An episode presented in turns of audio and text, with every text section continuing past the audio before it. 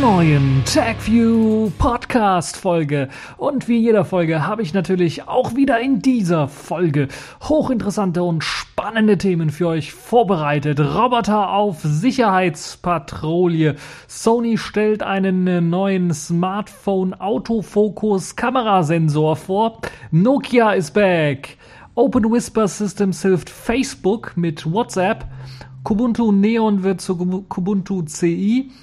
Und die Kategorien der Woche, diesmal Sailfish der Woche, Pfeife der Woche und Distro der Woche, wobei natürlich ganz klar der Fokus auf das Sailfish oder dem Sailfish der Woche liegt, denn dort gab es jede Menge spannender News. Fangen wir aber zunächst einmal an mit den Robotern auf Sicherheitspatrouille. Und das ist ein sehr interessantes Thema, weil äh, für die Leute, die so ein bisschen auch in der Anime-Welt ja, umhergehen oder sich da ein paar anschauen, äh, die werden das irgendwie kennen wahrscheinlich. Zumindest gibt es einen Anime, der nennt sich Psychopaths und diese News hat mich sehr stark daran erinnert. Äh, und anstatt halt Roboter ähm, einzusetzen, bin ich eigentlich der Meinung, sollte man Menschen einsetzen, weil die haben doch viel geilere Sprüche drauf, wie beispielsweise Clint Eastwood. Ich bin hinterhältig, unausgeschlafen und fies. Ich fresse grundsätzlich nur Stacheldraht und pisse Napalm. Und ich kann der Fliege aus 200 Meter Entfernung ein Loch in den Hintern schießen. Also verschwinde lieber und wichsen anderen an Schwabbel, bevor ich dich umlege. Ich glaube, wenn mir Clint Eastwood so begegnen würde, als Sicherheitschef irgendwo einer oder einer Sicherheitspatrouille, würde ich äh, weglaufen, schreiend, weinend, lachend, ne, lachend nicht, äh, weinend wahrscheinlich. Aber wenn mir so ein Roboter entgegenkommt, der so aussieht wie so hm, wie ein Staubsauger, dann äh, und zu groß geratener Staubsauger, dann hätte ich glaube ich eher weniger Angst, äh, weshalb äh, diese Roboter auf Sicherheitspatrouille dann natürlich ihren Zweck, zumindestens einen der Zwecke dann verfehlen würde, nämlich den Zweck der Abschreckung. Das erinnert mich so ein bisschen an Videokameras äh, überall installieren, dass das irgendwie den Zweck erfüllen soll, äh, jemanden abzuschrecken. Aber das funktioniert ja auch nicht so richtig. Nun ja, eine kalifornische Jungfirma namens, namens äh, Night, Nightscope will unbewaffnete Sicherheitsleute in den nächsten Jahren gegen solche Roboter ersetzen. Und bei Microsoft wird sowas im Silicon Valley schon eingesetzt und äh, ja, ein Foto von äh, dem K5, so nennt sich dieser Roboter der Firma Nightscope, sieht man äh, in, äh, auf dem Artikel, in dem Artikel. Und es erinnert nicht nur an Dr. Who so ein bisschen, sondern tatsächlich an äh, die Roboter, die man äh, von Psychopaths erkennt, die dann auch so rumfahren. Also die sehen fast genauso aus. Und ja, diese Firma hat bereits äh, den K5 oder entwickelt diesen K5 seit 2013, also seit letztem Jahr, und hat bereits einen namhaften eben Abnehmer, das ist Microsoft, der das bereits ähm, ja, einsetzt. Dieser K5 soll ähm, jetzt auch in größeren Stückzahlen hergestellt werden, weil bisher gibt es insgesamt nur fünf, nee, sieben nutzbare K5 äh, Roboter und bis Ende des Jahres sollen äh, dann halt noch vier weitere hinzukommen, die dann eben noch bei einer weiteren Technologiefirma eingesetzt werden sollen äh, und dort ähm, ja dann für Sicherheit sorgen sollen. Also ich bin richtig drauf gespannt, wie das dann weitergehen wird, wie und äh, wo das dann eingesetzt wird und ob noch weitere Firmen dann sich äh, das leisten, weil momentan sehe ich ja eher nur so eine Gimmick-Funktion, weil den richtigen Nutzen davon kann ich noch nicht sehen. Natürlich, klar, Roboter braucht noch ein bisschen was Strom und spart dann halt eben die äh, Arbeitskräfte ein, die dann halt normalerweise für Sicherheit sorgen sollten bei solchen ähm, Unternehmen. Aber es ist natürlich auch was anderes, wenn ein äh, Dieb überraschend von einem Sicherheitsroboter gestellt wird, dann löst der Sicherheitsroboter einen Alarm aus, aber er kann sich gegen den Dieb nicht selber verteidigen. Das heißt, der Dieb nimmt seine Brechstange oder was und verkloppt diesen äh, Roboter und dann ist der Roboter kaputt. Und dann kostet er wieder sehr, sehr, sehr viel Geld. Bei einem ja, Clint Eastwood-mäßigen Sicherheitsbeamten wäre es genau andersrum. Da hätte der Einbrecher wahrscheinlich Angst, den anzugreifen und würde dann weglaufen. Und selbst wenn er versucht, ihn mit der Brechstange anzugreifen, ist die Chance relativ hoch, wenn der Sicherheitsbeamte richtig ausgebildet ist, dass er den überwältigen kann, den Einbrecher und dann auch zur Rechenschaft, äh, dass er dann auch zur Rechenschaft ge ge äh, gezogen werden kann, wenn er dann gefasst wird. Also das ist ähm, das eine, was ich so ein bisschen ja, interessant finde. Nun ja, wie ist der Roboter aufgebaut und warum soll oder kann er dann menschliches Wachpersonal auch wirklich ersetzen? Zumindest aus Sicht der Firma Nightscope ist es so, dass er mit Kameras und Sensoren und Navigationstechnik und natürlich verschiedenen Elektromotoren ausgestattet ist, um halt irgendwie festzustellen, okay, ist da jemand oder ähm, äh, hat hier jemand unerlaubt das Gelände betreten. Dazu werden natürlich äh, Kameras eingesetzt, die auch die Möglichkeit haben, im Dunkeln ordentlich äh, zu sehen. Es gibt dazu auch vier hochauflösende Kameras, an jeder Seite eine. Das heißt, es hat, der hat die Rundumsicht und äh, äh, besser als halt so ein äh, normales Wachpersonal, was sich halt immer umdrehen muss, um was zu sehen, mit zwei Augen nur halt. Äh, also eine Rum Rundumsicht mit hochauflösenden Kameras. Die helfen natürlich auch ähm, äh, und zeichnen natürlich dann auch Ton auf, also mit vier Mikrofonen. Es gibt einen Wettersensor, der halt dann auch das Wetter aufzeichnen kann, wie das gerade aktuell aussieht. Äh, und ein Luftdruckmessgerät, ein Kohlendioxidniveau-Messgerät und natürlich auch etwas, um die Temperatur zu messen. Und das ist also voll ausgestattet mit Sensoren und hat dann die Möglichkeit, äh, ganz genau festzustellen, äh, wie es gerade und zu welcher Zeit wie aussieht irgendwo an der Ecke eines Lagerhauses zum Beispiel. Und ja, über WLAN wird das ganze Gerät gesteuert. Also dieser Roboter hat eine Anbindung, die über das drahtlose Datennetz funktioniert. Der kommuniziert dann halt eben äh, nicht nur mit äh, dem Bediener zum Beispiel, weil es kann einen menschlichen Bediener auch geben. Das heißt, da kann auch tatsächlich ein Mensch drin stecken, der sich einfach nicht in Gefahr begeben möchte oder einfach mal von zu Hause aus seine, seine Wachrundenschicht macht. Ähm, allerdings können diese Roboter auch untereinander kommunizieren und natürlich vollautomatisch ähm, fungieren, automatisch ablaufen. Deshalb kommunizieren die untereinander, ja, ich bin gerade hier, habe alles überprüft, brauchst du nicht zu kommen. Solche Geschichten sind halt also auch möglich, äh, um halt eine bessere ja, Koordination auch zu erreichen. Ähm, Natürlich können, und das ist das Interessante, die Roboter auch untereinander die Kameras, Mikrofone von äh, anderen Datenquellen auf Entfernung auch nutzen. Das heißt, es gibt die Möglichkeit, wenn auch Sicherheitskameras eingebaut sind in der Lagerhalle oder sowas und die in äh, dem Datennetz, in dem Netzwerk des, der Firma mit eingebunden sind, genauso wie der Roboter selber, dann die Möglichkeit für den Roboter dann auch auf, wenn er irgendwie was Verdächtiges oder möglicherweise was Verdächtiges, potenziell Verdächtiges ähm, ja, empfunden hat durch einer seiner Sensoren, dass er dann die Möglichkeit hat, nochmal genauer zu schauen, indem er halt eben auf eine Kamera zugreift. Natürlich auch sehr nützlich für alle menschlichen Bediener, die ebenfalls die Möglichkeit dann besitzen, nicht nur den Roboter zu steuern, sondern auch die Sicherheitskameras zugreifen zu können. Als Vollersatz für diese Wachleute, zumindest in den USA, waren äh, diese äh, Roboter im vergangenen Jahr mehr als eine Million Mal im Einsatz. Das ist also schon gewaltig, wenn ich das mal so äh, vergleiche. Ich hätte das nicht gedacht, hätte das nicht gewusst, dass äh, die wirklich als Vollersatz für Wachleute auch eingesetzt werden. Also dass man keine Wachleute mehr hat, sondern nur noch solche Roboter im Einsatz. Und diese äh, Nightscope-Roboter äh, sind allerdings noch nicht dafür vorgesehen, ähm, dass sie komplett eben äh, alle Wachleute ersetzen. Also das können sie vom, vom technischen Zustand auch noch gar nicht. Äh, die sollen pro Stunde etwa 6,25 Dollar kosten. Das heißt, man kann sie dann wahrscheinlich auch irgendwie mieten. Gehe ich mal von aus. Und äh, das ist weniger als die Hälfte des üblichen Gehaltes, wenn wir, wenn wir einen normalen menschlichen Aufpasser dann da als Wachmann engagieren. Das heißt, das ist, könnte wahrscheinlich einer der Gründe sein, weshalb viele Firmen wahrscheinlich dann auf diese Roboter, auf Wachroboter übergehen äh, werden. Und mit einer Batterieladung, das ist vielleicht auch interessant, schafft dieser Roboter dann halt 24 Stunden, Stunden Wache zu schieben. Das ist also auch ähm, durchaus, glaube ich, besser als so ein normaler Wachmann, der dann irgendwann mal auch schlafen muss. Ähm, Interessant ist dabei, dass diese Roboter dann auch ihren äh, Ladungszustand selbst überwachen können und bei Bedarf dann auch selbstständig zu einer Ladestation dann äh, wieder hinfahren können und sich wieder aufladen können. Also mit so viel Intelligenz sind sie dann doch schon ausgestattet.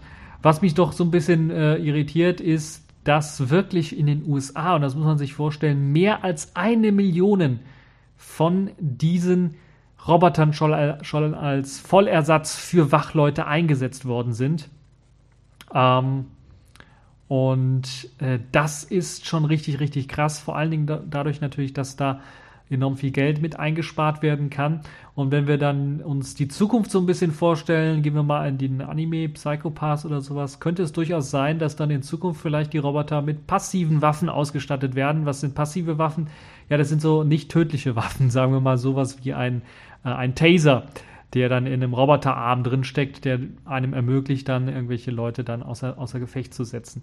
Also das ist schon ein bisschen erschreckend aus meiner Sicht und hoffen wir mal, dass die Reise dort nicht hingehen wird, auch wenn ich irgendwie mal äh, wieder mal schwarz sehen äh, muss, weil ja natürlich die Industrie äh, Geld sparen möchte und eine andere Industrie Geld einnehmen möchte und das klingt halt immer, wenn ich über Industrie rede, äh, das äh, klingt dann immer danach, äh, dass man sich irgendwie. Give yourself to the dark side. Ja, äh, kommen wir zum nächsten Thema. Weg von diesem äh, dunklen Thema hin zu einem hellen Thema im wahrsten Sinne des Wortes, nämlich Sony hat einen neuen CMOS-Sensor mit Phasenerkennung vorgestellt. Das ist ein neuer Kamerasensor, der nicht nur das ähm, Schießen von Bildern schneller machen soll, sondern auch vor allen Dingen den Fokus schneller setzen soll. Außerdem, netter Nebeneffekt dabei ist, dass er auch sehr große Auflösungen hinkriegt. Also 21 Megapixel 4K Videoauflösung soll alles kein Problem sein. Auch die Geschwindigkeit soll dieser neue Exmor RS IMX 230 können. 192 Autofokus-Sensoren wurden dafür verbaut. Das ist eine ganze, ganze Menge. Und diese Autofokus-Sensoren sollen halt anders als wir das aktuell bei der aktuellen Technologie haben, eben viel schneller den Fokuspunkt berechnen können oder viel, viel schneller fokussieren können. Das machen sie, indem sie ja anders als bei den ja, herkömmlichen ähm, Smartphone-Kameras beispielsweise oder sonst einfachen ähm, Autofokus, ähm, Autofokus-Methoden aktuell äh, setzen sie halt eben nicht auf die Kontrastmethode, die setzt halt den Autofokuspunkt dahin, wo der größtmöglichste Kontrast hergestellt werden kann, zwischen den Pixeln gefunden werden kann. Und dieses Verfahren ist zwar der, eines der gesichertsten Verfahren, wenn es darum gilt, geht, einen Fokuspunkt zu finden und auch wirklich gut zu fokussieren. Allerdings ist es nicht sehr schnell.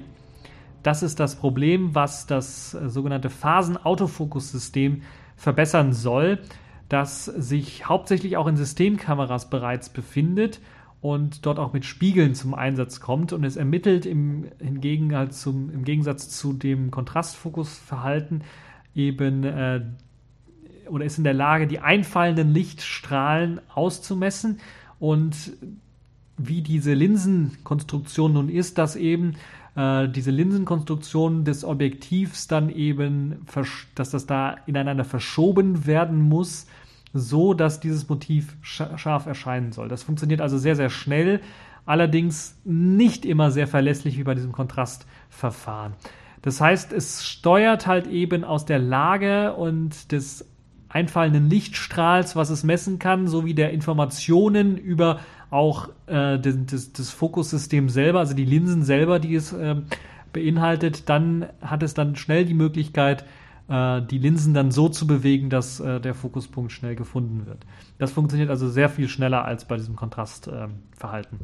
das Tolle an diesem neuen Exmor RS-Sensor ist, dass er äh, nur 4 mm groß ist und dabei halt eben 21 Megapixel fassen soll und äh, 24 bzw. 30 Bilder pro Sekunde bei einer 4K-Auflösung dann auch in der Lage ist äh, aufzunehmen.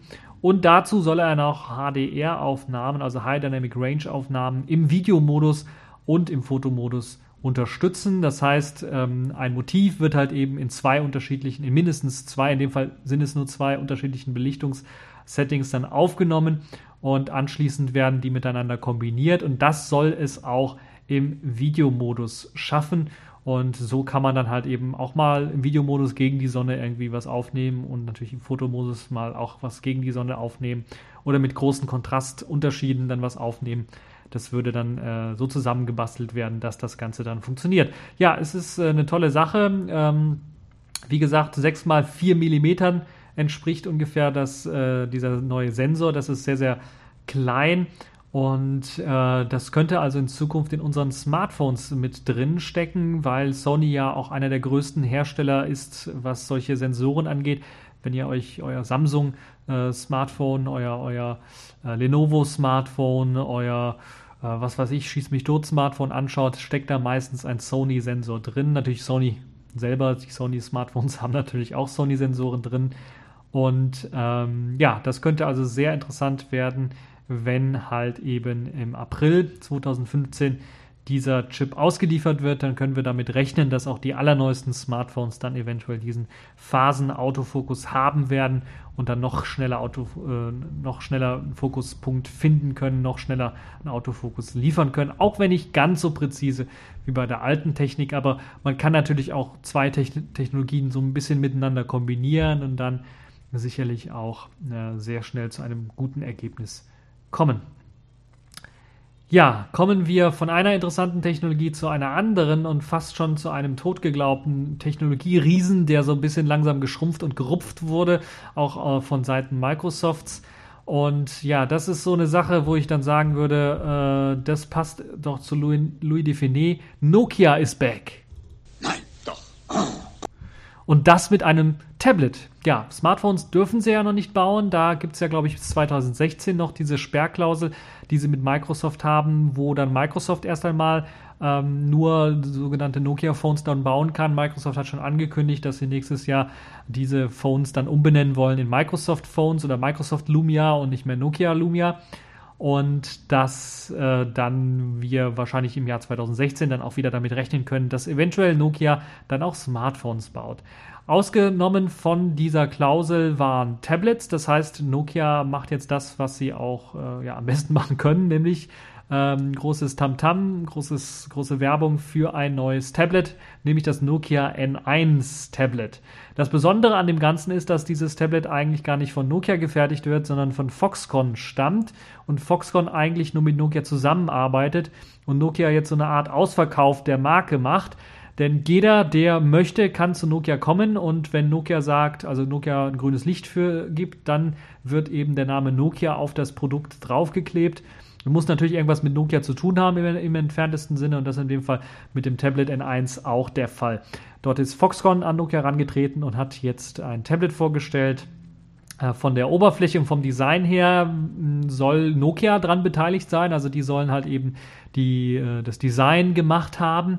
Und äh, dieses neue Nokia N1 äh, Tablet sieht schon verdächtig nach so einem zu groß geratenen iPhone aus und äh, kommt halt sehr, sehr schick daher in einem äh, 8 Zoll Format mit aktueller interessanter Hardware, nämlich keinem ARM-Prozessor mit an Bord, sondern einem Intel-Prozessor mit einer hohen Auflösung von 2048 x 1536 Pixeln. Wir reden hier von 8 Zoll oder 7,9 Zoll ungefähr. Das heißt eine Pixeldichte von 324 ppi, verdammt hoch. Das ist äh, genauso hoch wie beim I ähm, iPad Mini von Apple. Und das Gehäuse selber sieht halt sehr, sehr aus wie halt eben so ein, so ein Apple-Gerät. Deshalb spricht man eigentlich von Nokias äh, iPad. so könnte man es auch nennen. Hat ein Seitenverhältnis von äh, 4 zu 3. Ähm, ganz ungewöhnlich für Android-Tablets eigentlich. Allerdings hat ja auch das Nexus 9 von Google oder von HTC in dem Fall auch das äh, 4 zu 3 Seitenverhältnis äh, von den iPads übernommen. Und dieses äh, ja, neue Display beim Nokia N1 kommt natürlich dann auch mit Gorilla Glass 3 daher, um vor Kratzern gesichert und gefeilt zu sein. Ansonsten läuft da eigentlich normales Android drauf. Ähm, das Besondere ist der Intel-Prozessor, ein Quad-Core Atom Z3580 mit einer Taktrate von 2,3 GHz mit 2 GB Arbeitsspeicher und es gibt 32 GB internen Speicher. Der ist so groß, weil es keinen Steckplatz für MicroSD-Karten oder weiteren Speichererweiterungen gibt. Das Besondere an dem Gerät von von der Software, vom Betriebssystem her, ist eigentlich nur, dass da ein spezieller Launcher drauf läuft, nämlich dieser Nokia Launcher, den äh, Nokia vorher schon vorgestellt hat, der äh, mithilfe von Wischgesten auf dem Gerät selber, wo man dann zum Beispiel, wenn man ein Programm starten möchte, was mit P beginnt, malt man einfach ein P hin und dann werden alle Programme mit P angezeigt oder die so ein P beinhalten, angezeigt. Also so ein spezieller Nokia Launcher ist mit an Bord, äh, der dem Gerät dann halt eben auch die Möglichkeit geben soll, ein wenig individuell auszusehen und nicht so wie ein äh, ja, Standard äh, Android äh, Tablet daherzukommen. Das Besondere in Sachen Hardware weiterhin ist, dass kein Micro-USB-Anschluss daherkommt, sondern der USB-Anschluss Typ C. Das ist der neue Anschluss, der einem erlaubt, auch äh, ja, verkehrt herum quasi oder egal in welcher äh, Richtung oder egal wie rumgedreht, äh, dann äh, den äh, USB-Kabel dort einzustecken. Ansonsten finden wir natürlich auch die Standardgeschichten wie eine Kamera auf der Rückseite, die kann 8 Megapixel hat einen Autofokus, allerdings kommt es ohne ein äh, Fotolicht daher. Die vordere Kamera hat satte 5 Megapixel, äh, hat allerdings keinen Autofokus mit eingebaut, aber das sollte dann zumindest für Skype-Gespräche oder Videotelefonie im Allgemeinen doch sehr gute Ergebnisse erzielen. Ansonsten gibt es natürlich äh, auch WLAN ABGN Standard mit äh, samt dem AC Standard, der auch unterstützt wird. Bluetooth 4.0 wird unterstützt. Ähm, Allerdings fehlt äh, etwas, was man ja eventuell erwarten könnte bei so einem Tablet, nämlich NFC oder GPS-Empfänger. Auch ein LTE-Modul oder eine LTE-Variante fehlt. Es wird also nur eine Wi-Fi-Variante geben, nur mit WLAN. Eben 318 Gramm schwer soll das ganze Tablet sein und mit einem äh, nicht wechselbaren Akku natürlich ausgestattet sein. 5300 Milliampere-Stunden soll dieser Akku haben. Vorinstalliert äh, sein wird eben Android 5.0 mit dem Z-Launcher von Nokia selbst. Es gibt noch keinen Termin für den Verkauf in Deutschland. Allerdings will man im ersten Quartal 2015 zumindest in China auf den Markt kommen. Und dort soll das Tablet dann umgerechnet 250 US-Dollar kosten, plus die äh, örtlichen Steuern noch. Das ist, äh, glaube ich, für das, was das Tablet leisten kann, doch relativ groß. Ähm, Trotzdem wird es ein bisschen was schwer sein, auf dem Markt, glaube ich, Fuß zu fassen, weil man auf Android 5.0 setzt in einer x86-Variante, weil halt eben Intel-Prozessor mit an Bord ist und nicht alle Android-Anwendungen tatsächlich dann auch ähm, ja, auf den x86-Prozessor optimiert sind und man wahrscheinlich auch keine Emulation oder sowas dann mit einbauen wird, äh, um das eben möglich zu machen. Ähm, es soll aber, wenn das Tablet auch in Deutschland verkauft oder in Europa verkauft werden, soll dann auch die üblichen Google Apps vorinstalliert sein. Also man soll dann auch die Möglichkeit haben, äh, über den äh, Google Play Store hier hinein zu gelangen und sich neue Apps runterladen zu können. Das heißt, anders als bei den äh, zuletzt vorgestellten, ja, in Anführungszeichen Nokia Android Smartphones wo das ja nicht der Fall war. In China wird es wahrscheinlich anders aussehen. Da ist sowieso der Markt so aufgerissen. Da gibt es so viele äh, Drittanbieter, Android-Shops, ähm, dass das äh, oder Android-Markets, dass das da kein Problem sein wird. Also sehr interessant, wie ich finde. Nokia is back. Hätte, glaube ich, auch keiner gedacht, als er äh, das äh, gelesen hat. Uh, und ja, das Tablet sieht recht gut aus, stammt zwar nicht von Nokia selber und die neue Politik von Nokia ist so ein bisschen fragwürdig, gerade was das angeht, dass da jede Firma eigentlich hingehen kann, seine Technologie vorstellen kann. Und wenn Nokia sagt, okay, das stimmt, dann wird das unter dem Namen Nokia rausgebracht. Das ist so eine Sache, hm, da muss man aufpassen, weil das kann auch richtig in die Hose gehen, gerade wenn es darum geht, was Qualität angeht und was natürlich Kundenzufriedenheit angeht, weil früher konnte man äh, gewiss sein, wenn man sich einen Nokia kauft, da ist immer viel Zubehör mit dabei. Die Geräte sind solide, wenn sie auf den Boden fallen, muss man eher Angst haben um den Boden und nicht um das Gerät selber, dass es kaputt geht. Solche Geschichten, das war halt eben Nokia. Und wenn jetzt Nokia eben wechselnde verschiedene Technologieanbieter haben, äh, haben wird, die dann unter der Marke Nokia Geräte rausbringen, wird wahrscheinlich auch die Qualität so ein bisschen wechselhaftig sein. Und das ist so das Problem, was äh, ich befürchte, was auftreten wird mit Nokia und weshalb Nokia dann in Zukunft vielleicht doch nicht mehr so der globale große Player sein wird in äh, einem mobilen Markt. Das ist schade, aber ja, müssen wir mal schauen. Hoffen wir mal aufs Beste, dass es anders wird in Zukunft. Ja, kommen wir zu einem weiteren sehr interessanten Thema in dieser Woche. Äh, geblockt von äh, Whisper Systems, von Open Whisper Systems, die geblockt haben, dass sie jetzt WhatsApp unter die Arme helfen äh, wollen bei der End-zu-Ende-Verschlüsselung von Nachrichten. WhatsApp ist ja bekannt als Kurznachrichtendienst oder als Nachrichtendienst, als ja, Plattform für den Austausch von äh, Nachrichten untereinander. Und sowas äh, wie ein Jabber oder XMPP-Protokoll ähm, oder Messenger, der da verwendet wird. Das ist ja bei WhatsApp auch so. Da wird ja auch eine, eine Abart von XMPP benutzt, äh, um eben äh, untereinander kommunizieren zu können. Und ja, wenn es darum geht, hier bei WhatsApp und äh, irgendwie ähm, Sicherheit, beziehungsweise wenn es irgendwie darum geht, äh, sicher zu kommunizieren oder so, dass da keiner irgendwie was abhört, dann erinnert mich das so ein bisschen an äh, Bud Spencer und Terence Hill und diesen Dialog hier. Mach dir ein Tuch vors Gesicht. Ich hab doch keinen Schnupfen. Das war zumindest bisher immer WhatsApps Philosophie, so würde ich mal fast behaupten, dass man da irgendwie, ja, die Nachrichten können wir auch alle unverschlüsselt äh, von einem, äh, vom Sender zum Empfänger übertragen, das gibt keine Probleme.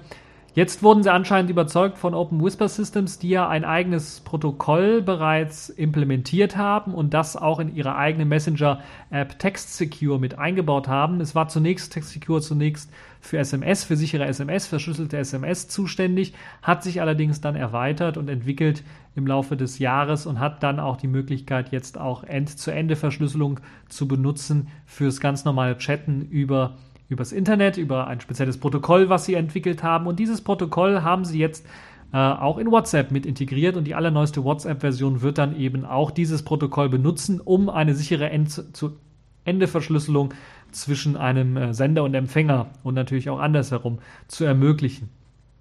Das ist also eine tolle Geschichte, wie ich finde. Das, was so ein bisschen äh, problematisch ist, ist, dass dieses Text-Secure-Protokoll theoretisch jetzt, so wie es in WhatsApp integriert ist, auch die Möglichkeit beinhalten würde, auch dass Text-Secure-Leute mit WhatsApp-Leuten kommunizieren können. Also diese Offenheit, die man von XMPP kennt oder kannte, weil da gibt es ja auch Neuigkeiten, dass da immer mehr Leute sich von abwenden. Große Firmen, die vorher Support dafür geleistet haben.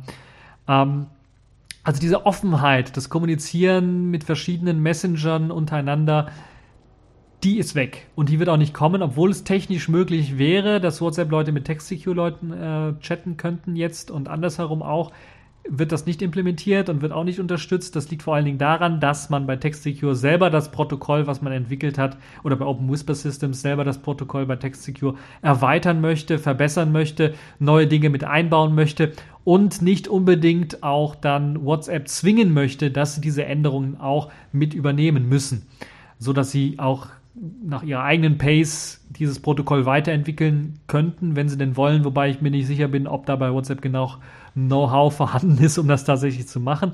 Äh, aber das ist schon mal eine gute Sache, weil TextSecure selber ja auch schon mal unter mehrere ähm, ja, äh, Audits gegangen ist, wo dann halt eben auch geprüft worden ist, ob der Quellcode, man konnte ja auch reinschauen, ist ja Open Source, äh, auch wirklich gut und sicher ist und es zählt zu alle einer der sichersten Protokolle und einer der best implementiertesten Protokolle, was jetzt sichere End-zu-End-Verschlüsselung bei Messengern angeht.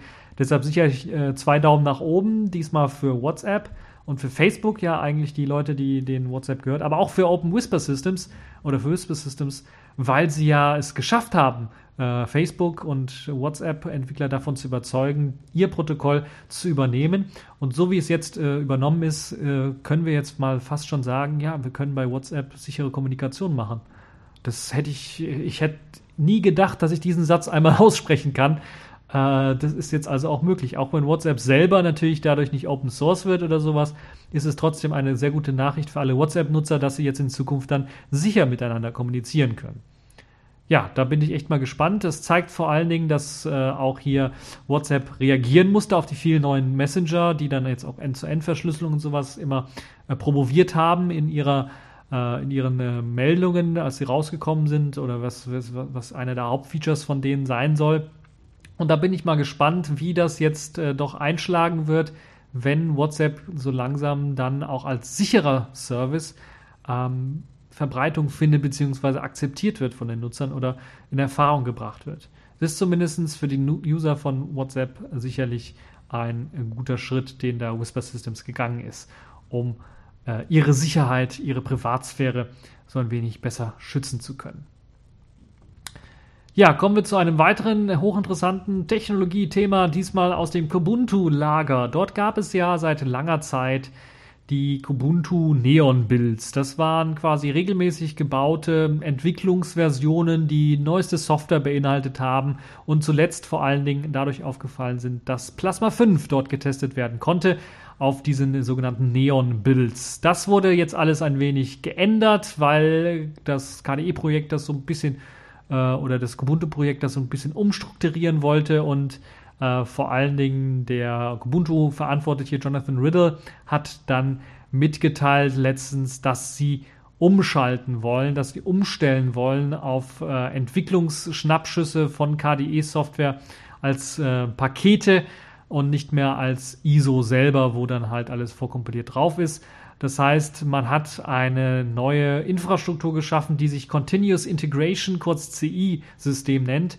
Und das soll halt eben das, was ähm, bei einigen Entwicklern für Probleme bereitet hat, das äh, Paket, äh, Pakete in Neon selbst gebaut werden mussten und selbst betreut werden mussten, das so ein bisschen abzulösen, indem man mit Continuous Integration automatisch Pakete bauen kann. Und dafür gibt es drei äh, PPAs, die entstanden sind, die zum einen aus der KDE Git-Quelle von Frameworks 5 sowie Plasma 5 erstellt werden sollen, so dass es eine unstable Quelle geben soll, ähm, die nicht überprüft wird.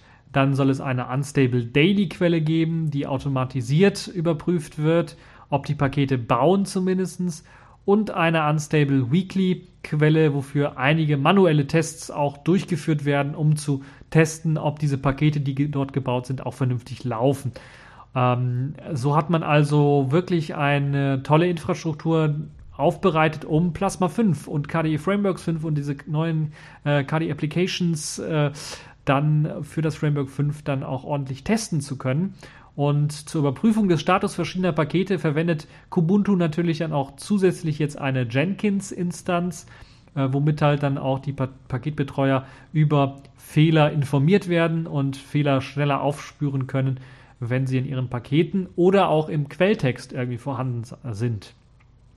Zusätzlich zu den Paketen für diese Distribution, also für Kubuntu selber, soll das Team dann auch das Erstellen von Distributionsabbildern ähm, sowohl als Live-System als auch für die Installation dann bereitstellen. Das heißt, es wird regelmäßige Kubuntu CI-Builds geben, die eben entweder auf den Weeklies, ich gehe mal davon aus, auf den äh, Weeklies dann aufbauen und dann auch wöchentlich erscheinen werden, wo man dann Plasma 5 testen kann und die Software, die es darauf gibt. Äh, ich kann ja ein bisschen aus dem Nähkästchen plaudern bei, ähm, bei der Entwicklung von Netrunner, da wird schon sowas gemacht. Das heißt, es gibt schon regelmäßige Ubuntu CI-Builds mit Plasma 5, äh, die man dann antesten kann und äh, sehen kann, ob die Software da vernünftig läuft oder nicht. Das erleichtert natürlich vor allen Dingen erst einmal äh, die Paketierung für den Paketmaintainer. Allerdings kann es auch für die Fehlerbereinigung selber benutzt werden, um äh, bei den Programmen selber, weil keine andere Distribution wird so schnell oder keine andere, ja, keine andere Distribution wird so schnell eben die aktuellste Git-Änderung, die ich vor zwei Tagen gemacht habe, äh, in fünf Tagen oder sowas dann in ihrer Distribution zum Testen als CD, als ISO bereitstellen haben, äh, bereitstehen haben, wo man dann direkt das Ganze sich als Live-System oder auch äh, als Testsystem installationsweise dann mal anschauen kann und gucken kann, ob das denn jetzt so funktioniert, wie man sich das Ganze denn vorstellt.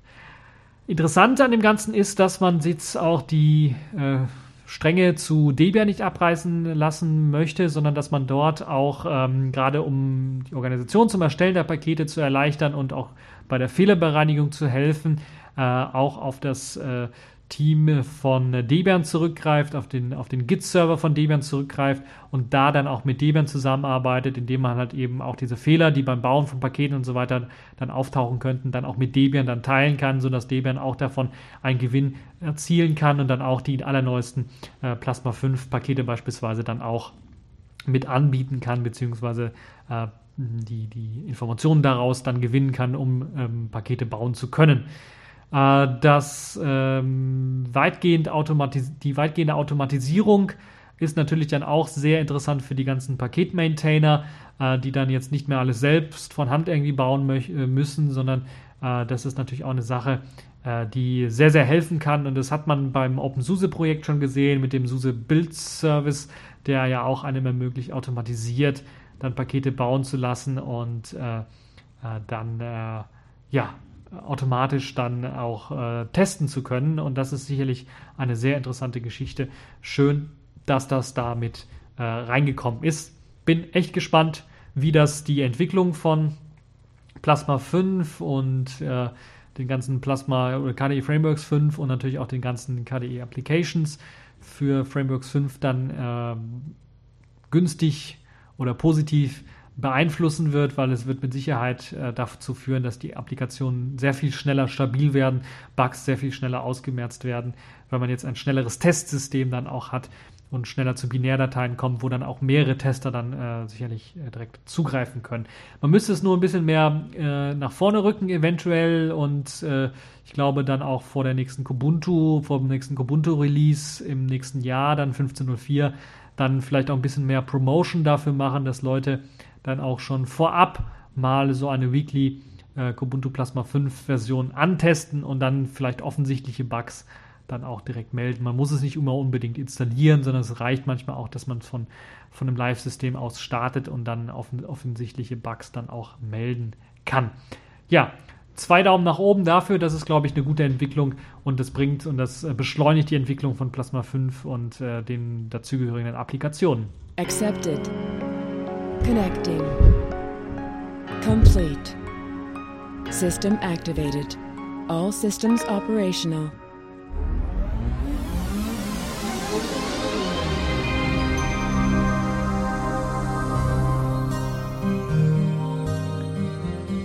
Ja, kommen wir zu den Kategorien der Woche und kommen wir dazu einem der größten Knaller, nämlich Sailfish der Woche.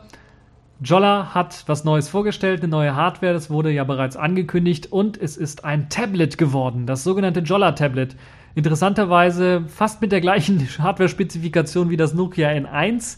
Ob da Nokia irgendwie was gemunkelt gehört hat und gesagt hat, oh, wir müssen einen Tag vorher ein Release bringen von unserem Tablet, äh, um die ersten zu sein, ist jetzt, steht in den Sternen, äh, schauen wir mal. Aber das ist sicherlich eine super geniale Sache. Jolla Tablet und ähm, ja, ihr könnt auch euch auf der Seite schon mal sehr ausführlich darüber informieren. Es gibt ein sehr nettes Video, was euch die Informationen, die Grundinformationen des Tablets so mh, hm, näher bringt. Und vor allen Dingen ist die Hauptaussage, bevor ich mal zu den technischen Spezifikationen bekomme, komme, ähm, das ist ein Tablet powered by people. Äh, das heißt, von Nutzern unterstützt und auch von Nutzern teilweise finanziert, denn es wurde als Indiegogo-Projekt vorgestellt und es hat noch nicht mal zwei Stunden gedauert. Da wurden die 380.000 Dollar, die angestrebt worden sind für dieses äh, Indiegogo-Projekt, dann auch schon äh, eingenommen. Das heißt, da gab es also genug Leute, die dafür gestimmt haben und wir sind jetzt schon ein paar Tage äh, weiter, aber es hat äh, noch nicht mal 36 Stunden gedauert und äh, Jolla hatte dann eine Million eingenommen schon für das Tablet. Und lasst mich nicht lügen, ich äh, schaue mal gerade nach. Indiegogo, ganz live, ganz spontan Indiegogo. Äh, und gehe mal auf die Indiegogo-Seite, da müsste es, glaube ich, ganz oben gelistet sein als eines der heißesten Projekte überhaupt. Technologie, Jolla, genau, Jolla Tablet wird da gelistet. Es ist jetzt bei 1,1 Millionen, das heißt 1.142.199 Dollar. 301 Prozent mehr, als sie erreichen wollten. Und es sind noch 18 Tage auf der Uhr, äh, die diese Kampagne läuft. Da können also noch eine ganze Menge an Leuten äh, ja, ihr Jolla Tablet bestellen. Wenn ihr es verpasst habt, müsst ihr ein bisschen etwas tiefer in die Tasche greifen, denn die allerersten Besteller konnten es schon für 189 Dollar. Das sind etwa 160 Euro, wenn ich mich nicht irre. Oder 150 Euro, 160 Euro, sowas um den Dreh. Äh, bestellen plus 20 Dollar noch äh, zusätzliche Versandkosten. Ähm, 15 Euro? 10 Euro? Ich habe keine Ahnung. Irgendwie sowas äh, nochmal äh, draufrechnen. Also man kommt summa summarum auf unter 200 Euro. Das heißt, es ist deutlich billiger als das Nokia N1 Tablet. Ähm, und soll allerdings auch ein 8 Zoll Tablet sein, also in der Kategorie mit drin spielen. Äh, zu den technischen Daten kommen wir gleich nochmal. Wenn ihr noch eins ergattern wollt, es gibt noch äh, etwa 900 die ihr bekommen könnt. Also aktueller Stand jetzt äh, Samstag. Äh, ich, weiß, ihr, ich weiß, ihr werdet es morgen erst hören, also am Sonntag. Ähm, also etwa, etwa 900 stehen noch zur Verfügung, die letzte ähm, Charge quasi. Da müsst ihr allerdings etwas tiefer in die Tasche greifen. 209 Dollar wird das Ganze kosten, plus eben die 20 Dollar für das Shippen. Geschippt wird, also ausgeliefert wird überall hin quasi auf der Welt, oder fast überall hin. Neu hinzugekommen ist jetzt Kanada und Australien. USA es wird jetzt auch unterstützt, also falls ihr in den USA lebt, äh, Deutsch könnt oder sonst irgendwie äh, äh, das jetzt hier irgendwie mitbekommt, könnt ihr das da auch bestellen. Das soll natürlich ohne Probleme laufen. Liegt vor allen Dingen daran, weil das Stroller Tablet keinen Mobilfunkempfänger hat. Also da gibt es auch keine LTE-Variante oder GSM oder ähm, 3G-Variante davon. Ja, das ist äh, das. Ähm, es wird außerdem natürlich in die, in die EU noch äh, ausgeliefert. Norwegen, Schweiz, Indien, China ist dabei, Hongkong natürlich auch, Russland und halt eben Australien und äh, Kanada. Das sind so die ähm, Länder, wo das ausgeliefert werden soll. Auslieferungsdatum, das geschätzte Auslieferungsdatum ist Mai 2015. Man muss sich also noch etwas gedulden. Und das Besondere an dem äh, Jolla Tablet, genauso wie beim Jolla Smartphone, soll es natürlich dann auch mit einem Sailfish OS ausgeliefert werden. Und zwar soll das die Version 2.0 sein. Das heißt, man kann damit rechnen, dass Sailfish OS 2.0 für Tablets optimiert sein wird. Ob es dann auch ein Selfish OS 2.0 für Smartphones geben wird, uh, müssen wir mal schauen. Ich habe eher so das Gefühl, man will mit Selfish OS 2.0 erst einmal den Tablet-Markt so ein bisschen, das Tablet abgreifen und dafür alles optimieren und wird dann weiterhin Selfish OS 1Xer Versionen rausbringen, die dann teilweise auch das, was man von Selfish OS 2.0 her kennt, vielleicht Verbesserungen und, und hier und da und sowas dann auch mit übernehmen werden. Allerdings glaube ich nicht, dass es eine Selfish OS Version 2.0 auch für die Smartphones geben wird, die identisch sein wird mit dem fürs Tablet. Vielleicht wird es versionsweise dann auch sowas geben. Äh, infrastrukturmäßig müsste das eigentlich funktionieren, aber das Tablet, und das ist das Besondere, genauso wie beim Nokia N1, wird das Tablet nämlich eben auf einem Intel-Prozessor basieren, nicht auf einem ARM-Prozessor. Das heißt, da wird es schon einen äh, kleinen Unterschied doch äh, geben, was Applikationen angeht. Es soll auch ein Intel Quad-Core-Prozessor in Atom sein, wahrscheinlich. Wahrscheinlich wird es ein Atom. 64-Bit und 1,8 GHz getaktet. Es gibt jetzt dank dieser Millionen äh, Leute, die da Geld oder Millionen reingeworfen haben, gibt es natürlich auch äh, bei togetherjolla.com Diskussionen über Verbesserungen, ob nicht ein neuer Chip verwendet wird, der aktuellste, neueste Intel-Chip zum Beispiel verwendet wird, der noch mehr Power rausholt und so weiter und so fort. Deshalb stehen noch nicht ganz genaue, äh, ganz genaue Spezifikationen dort bereit, aber fest steht zumindest, es sollen 2 GB RAM mit rein, es soll ein Quad-Core Intel mit rein, äh, der 64-Bit unterstützt. Es äh, sollen 32 GB interner Speicher plus aber auch SD-Kartenslot geben. Äh, das Display wird 7,85 Zoll äh, betragen, ein IPS-Display. Damit ist es ein bisschen kleiner als Nokias äh, N1 zum Beispiel, was nur 7,9 oder was 7,9 Zoll beträgt. Dadurch allerdings, dass die gleiche Auflösung verwendet wird, also 2048 x 1536, hat man ein klein wenig mehr Pixeldichte, 330 ppi.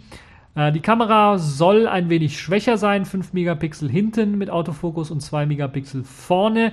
Die Werte könnten theoretisch sich auch noch ändern, eventuell da eine stärkere Kamera mit reinzubauen. Das gleiche gilt auch für die Batterie. Dort wird erstmal angegeben 4300 mAh. Das könnte eventuell dann auch noch ein bisschen was aufgerüstet werden.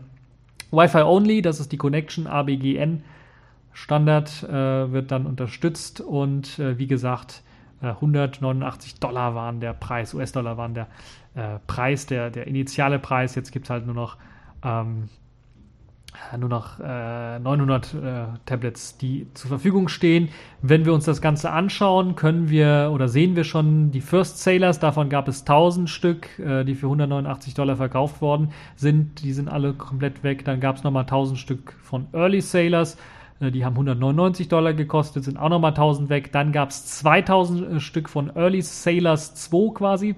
Die haben 204 Dollar gekostet, sind auch alle weg. Dann kommen wir auf 4000 Stück, die sie schon quasi verkauft haben. Und jetzt sind wir bei den nächsten 1000, die sie für 209 Dollar anbieten. Wenn sie dann auch nochmal ausverkauft sind in 18 Tagen oder sowas, vielleicht kommt dann nochmal mehr. Dann haben sie aber schon eine ganze Menge an äh, Geräten, die sie halt schon, äh, ja, die vorbestellt worden sind, sagen wir mal so.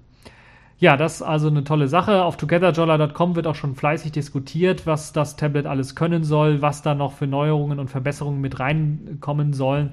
Da gibt es also eine ganze Menge an äh, Vorschlägen, was denn da alles noch in das Tablet mit reinkommen soll. Ein HDMI-Anschluss beispielsweise, ein größerer Akku, ein besserer Prozessor, vielleicht auch eine bessere Kamera mit einbauen äh, und solche Geschichten, äh, die werden da diskutiert. Dadurch, dass man jetzt auch Jolla quasi eine Million in die Hand gegeben hat, besteht da auch die Chance, dass eventuell Jolla dann auch an dem Tablet noch einiges bis Mai dann noch hinbiegen kann und ein paar Verbesserungen hier und da noch machen kann, äh, um es dann halt eben äh, doch noch besser hinzukriegen als das, was sie jetzt äh, äh vorgeschlagen haben für das Tablet selbst. Aber selbst mit den technischen Spezifikationen, äh, die sie jetzt hier angegeben haben, sollte das ein großartiges Gerät sein. Selbst mit der 5-Megapixel-Kamera sollen halt eben auch 1080p Aufnahmen mit 60 Bildern pro Sekunde möglich sein. Und eine 2 Megapixel Frontkamera fürs Videochatten sollte, glaube ich, auch kein großes Problem sein. Äh, das ist äh, durchaus noch ertragbar, weil mit einem Tablet Selfies machen ist so ein bisschen seltsam, würde ich mal sagen. Der Akku könnte durchaus was größer sein. Wir wissen, Selfies spart so ein bisschen was Akkuenergie ein im Vergleich zu anderen Betriebssystemen. Deshalb muss der Akku nicht ganz so groß sein, aber wenn wir mal den Vergleich anschauen zu den anderen Tablets, die es so gibt, äh, das Nexus 9 hat den 6700 Stunden Milliampere Akku, äh, das iPad Mini 3 einen 6400 äh, Stunden Milliampere-Stunden Akku ungefähr und das Nokia N1 einen 5300 äh, Milliampere-Stunden Akku. Da wäre es schon besser, wenn halt eben das Jolla dann auch äh, einen etwas größeren Akku verbaut bekommt. 4300 Milliampere-Stunden, na, macht es zumindest so wie das Nokia N1 mit 5300 mAh Akku, dann wäre ich schon zufrieden. Vom Gewicht her sind sowieso, äh, glaube ich, äh, fast alle leichter von den Geräten, außer das Nexus 9, was ja ein bisschen größer auch ist. Äh, sind, glaube ich, alle leichter. 400, 384 Gramm soll das Jolla Tablet schwer sein. Das sind äh, alles Daten von einem Early Prototype, der auch, oder Prototyp, der auch in dem Video kurz in die Kamera gehalten wird, wo dann auch einige Fotos von gemacht sind, wobei ich nicht ganz sicher bin, ob es wirklich Fotos sind, wirklich von, von dem Prototypen, den man hat, äh, äh, wirklich erstellen lassen oder ob es nicht auch gerenderte Geschichten sind. Müssen wir mal schauen. Zumindest finde ich es sehr, sehr spannend, was äh, Jolla da vorgestellt hat. Hat auch schon einige User Interface-Geschichten vorgestellt, so dass es auch einen Swipe von oben geben soll, äh, um Ambiences, äh, also die Ambientes zu wechseln. Es soll natürlich die Multitasking-Ansicht geben. Es soll eine neue Feeds-Ansicht geben mit verschiedenen Events und so weiter und so fort. Anscheinend soll es auch eine Möglichkeit geben, sein Smartphone, sein Jollaphone mit dem Tablet zu äh, verbinden, sodass dann auch äh, ähm, verpasste Anrufe und so weiter in diesen Events-Feed angezeigt werden sollen. Zumindest in diesen Mockups ist das hier zu sehen. People Powered ist das Motto von äh, Jolla und ja, ich äh, bin äh, eigentlich rest, äh, restlos begeistert davon. Zumindest von den Daten her sieht das sehr, sehr gut aus und könnte wirklich auch Selfish OS auf eine nächste Stufe äh, bringen. Übrigens für alle die Leute, die dann Angst haben, ah, wird keine Apps geben, Android Support soll dann weiterhin irgendwie funktionieren. Äh, irgendwie sage ich aus dem Grunde ein bisschen was auch skeptisch, weil ich nicht weiß, ob es dann wie beim Nokia N1 dann wahrscheinlich nur x86 Android-Applikationen äh, sein werden, die dann drauf laufen, oder ob man wirklich auch jede APK mit dem Android Compatibility, Compatibility Layer ACL dann auch, äh, also ARM Geschichten dann drauf laufen lassen kann. Da bin ich mir noch nicht so sicher. Äh, müssen wir mal schauen. Das wird sich sicherlich noch zeigen in den nächsten ähm, in den nächsten Monaten. Auf jeden Fall ein sehr, sehr interessantes, äh, eine sehr, sehr interessante Geschichte und äh, sehr, sehr viele äh, Unterstützer. 7159 Leute haben das Jolla Tablet unterstützt. Nicht alle davon haben auch eins bestellt, sondern einige haben dann nur so eine Spende gegeben, was natürlich auch möglich ist, weil sie das Projekt gut finden und nicht unbedingt ein Tablet brauchen. Trotzdem, also gerade denen vor allen Dingen auch meine zwei Daumen nach oben. das ist eine gute Sache. Und ja, ich bin richtig gespannt, wie sich das dann weiterentwickeln wird. Und äh, ihr werdet natürlich einer der ersten sein, äh, weil ich äh, auch zu den 189 Dollar äh, Leuten zähle, also den, zu den, zu den First, ja, wie hieß es, First, First Sailors äh, gehöre, gehe ich mal auch davon aus, dass ich einer der ersten sein werde, die das Tablet in den Hand, Händen halten wird im Mai. Und dann äh, gibt es da sicherlich ein ausführliches Review zu dem äh, Jolla Tablet. So, das äh, also zum Sailfish der Woche fast, würde ich sagen. Denn diese große Aktion des Jolla Tablets hat auch für die, die ein Jolla Smartphone haben wollen, sehr, sehr gute Auswirkungen. Und zwar könnt ihr auf shop.jolla.com jetzt das Smartphone, das äh, Jolla-Phone für 249 Euro schon bekommen, weil man halt eben, äh, ja, quasi äh, feiert. Diese eine Million, die man eingenommen hat für das, für das Tablet Sale, das feiert man, indem man halt eben das Jolla selber billiger macht, das Jolla Phone selber billiger macht. Falls ihr also mit dem Gedanken gespielt habt, euch zu Weihnachten ein Smartphone zu besorgen, möglichst Open Source, möglichst äh, Android kompatibel äh, in einer gewissen Weise Android Apps kompatibel, aber mit einem neuen interessanten Konzept, wo man vielleicht auch selber mal entwickeln kann, wo man ein System hat, wo man mit ein, zwei Mausklicks direkt root ist und die Möglichkeit hat, auf das äh, System zuzugreifen dann ist das Jollaphone auf jeden Fall äh, mit zwei Daumen nach oben ein sehr, sehr gutes äh, Smartphone. Es ist auch trotz der Leistungsdaten, die so ein bisschen etwas schwächer sind, äh, mit einem Dual-Core 1,4 Gigahertz und 1 GB RAM, äh, ist es sicherlich doch ein äh, sehr, sehr flottes und schnelles und gutes Smartphone, das auch regelmäßig mit Updates versorgt wird. Deshalb so ein bisschen was, kleine Werbung dafür. Also wenn ihr ein neues Smartphone sucht, 249 Euro, wie gesagt, könnt ihr dann das Jolla Smartphone euch jetzt auch auf shopjolla.com dann besorgen. Auf jeden Fall eine tolle Sache, wie ich finde. Und das war, glaube ich, die Woche, die Selfish OS Woche äh, in äh, dieser Woche. Mehr Selfish OS News in einer Woche gab es, glaube ich, nicht. Ähm, eine weitere News gibt es nämlich auch nochmal, die betreffend des, äh, was ich äh, letztens schon besprochen habe, The Other Half Keyboard. Das wurde nicht nur finanziert auf, auf, ähm, auf äh, hier, wie hieß es, Kickstarter, wo man also mit Kreditkarte bezahlen musste, äh, sondern es wurde auch noch eine die sogenannte Hero Edition Pledge wurde dort geleistet. Das war halt eine Spende von 2500 Euro, die sehr hoch angebracht war und die, wenn gespendet wird, allen Nutzern hilft. Nämlich alle werden dann ein Upgrade bekommen, nämlich die Möglichkeit, eine selbstständig eine Farbe wählen zu können und eben auch eine Signatur äh, dann auf dem, auf dem Other Half dann zu besitzen. Und diese Spende hat tatsächlich einer gemacht. Da wurde also 2500 Dollar äh, gespendet. Und das ist wirklich eine tolle, tolle Geschichte, wie ich finde. 2500 Euro gespendet, sogar noch mehr gespendet. Und das ist also wirklich eine sehr, sehr tolle Geschichte. Äh, so liegt äh, das Ganze jetzt bei 135.799 äh, Euro, die da gespendet worden sind. Es ist also auch ein sehr großes Erfolgsrezept, wenn wir überlegen, 55.000 Euro sollten eingesammelt werden für das Other Half Keyboard.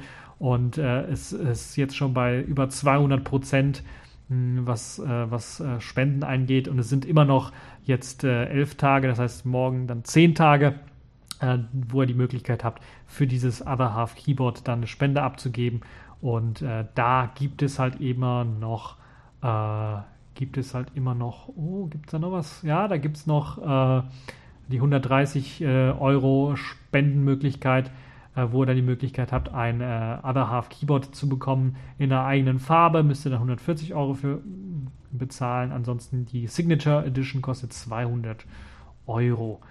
Ja, ansonsten gibt es natürlich immer noch dann äh, die 400 äh, Euro Version, wo ihr dann halt eben äh, auch äh, Entwicklungsgeräte dann bekommt, so schnell wie möglich, so schnell wie sie halt eben zur Verfügung stehen. Das ist also auch ein, ein Erfolgskonzept, das also die Jolla-Woche, die Sailfish-Woche äh, in dieser Woche, würde ich mal fast behaupten.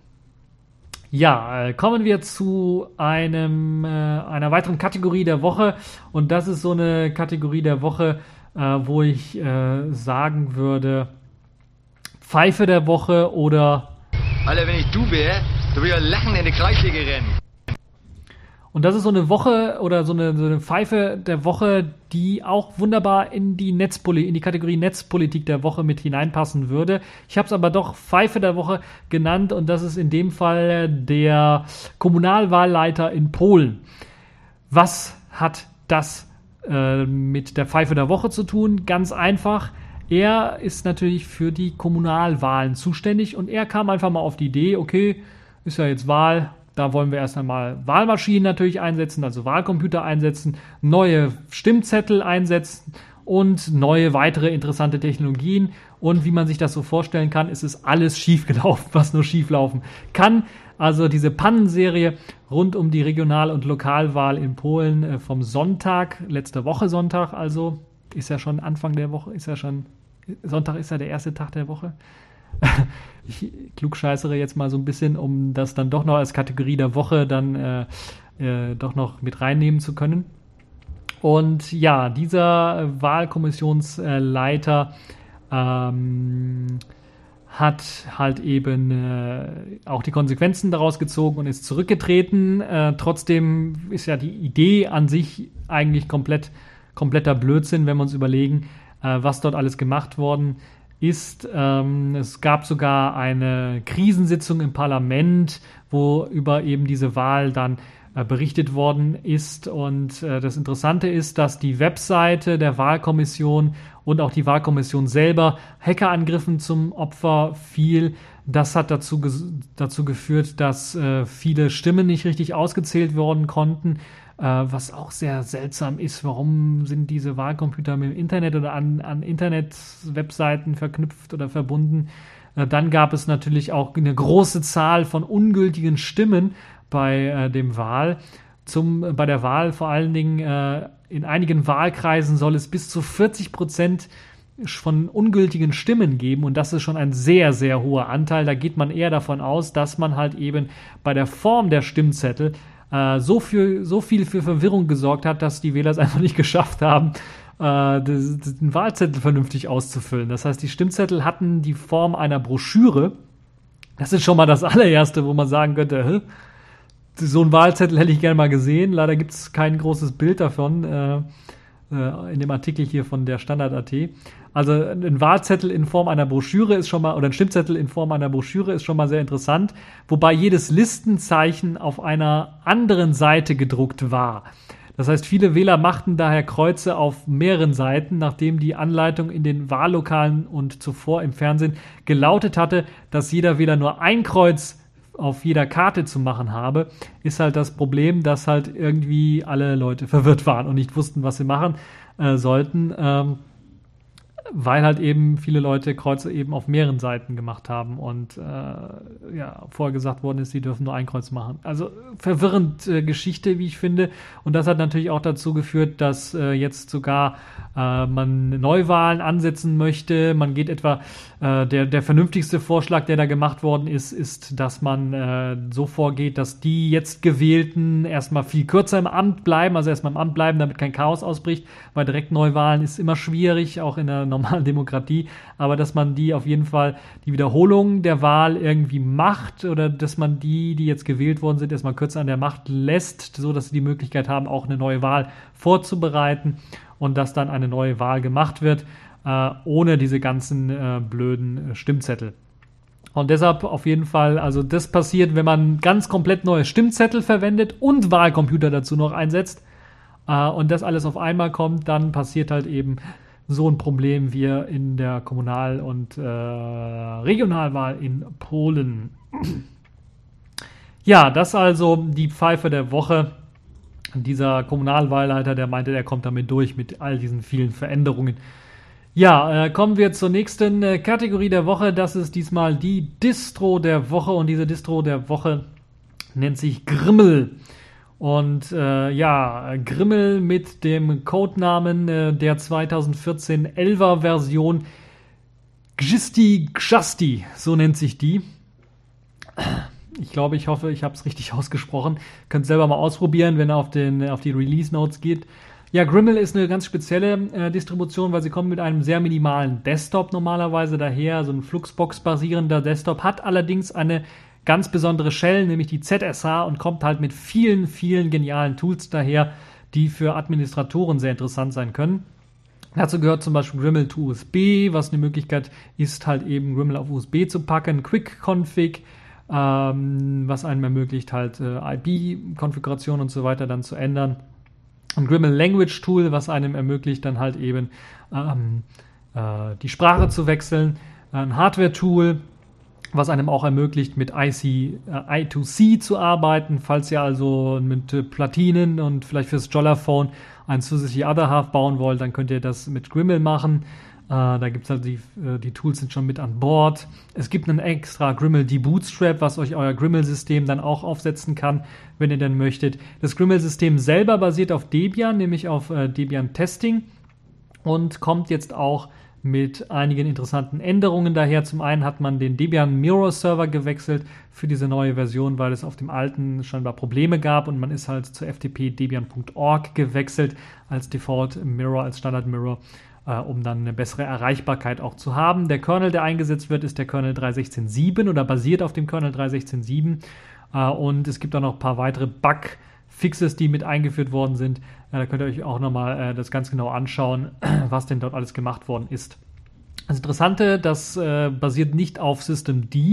Das heißt, es wird eine selbst eigenständig gepatchte UDEF-Version auch noch ausgeliefert, um das ganze System vernünftig hochfahren zu können. Es gibt außerdem noch weitere Updates mit äh, in Paketen in der aktuellsten Version. Einige Pakete wurden entfernt und 26 neue Pakete wurden hinzugefügt. Da gibt es also auch einen ausführlichen Bericht dazu, da unter, unter anderem die Firmware für ZD 1211 Karten. Äh, also Zyxel, wenn ich mich nicht äh, richtig entsinne, sind das äh, Zyxel-Karten.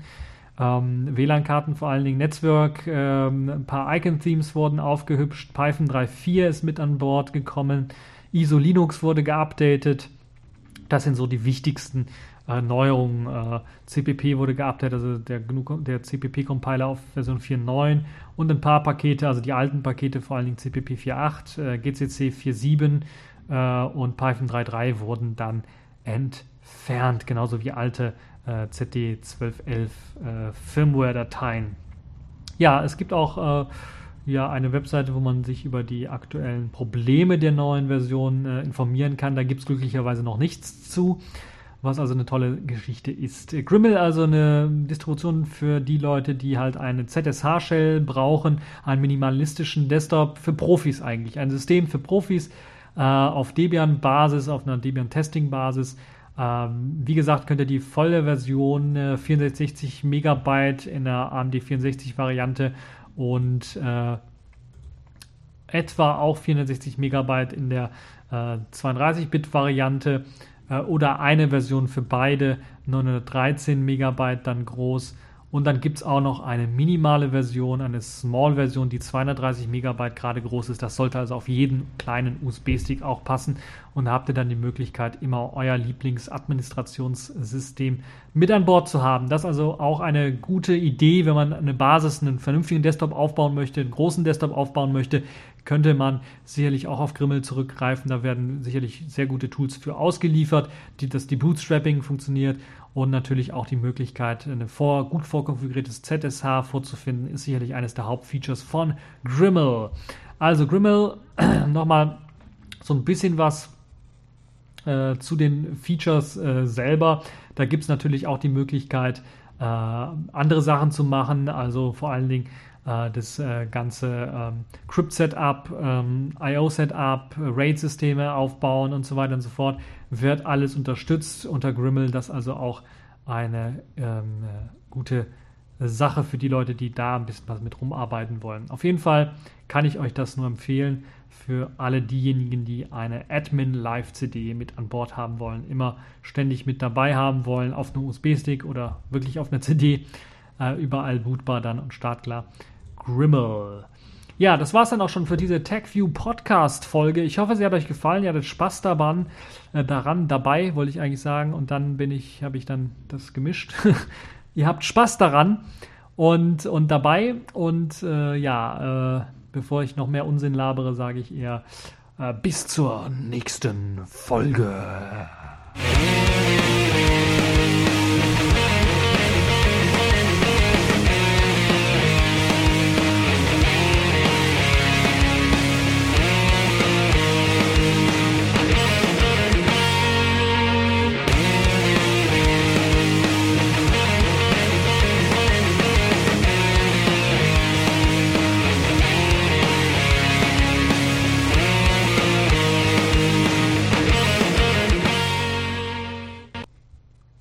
Bam. Und jetzt machen wir für Jolla ein Prost. Ah, ein kühles, nasses Bier. Und äh, So, und jetzt wollen wir mal zocken. genau.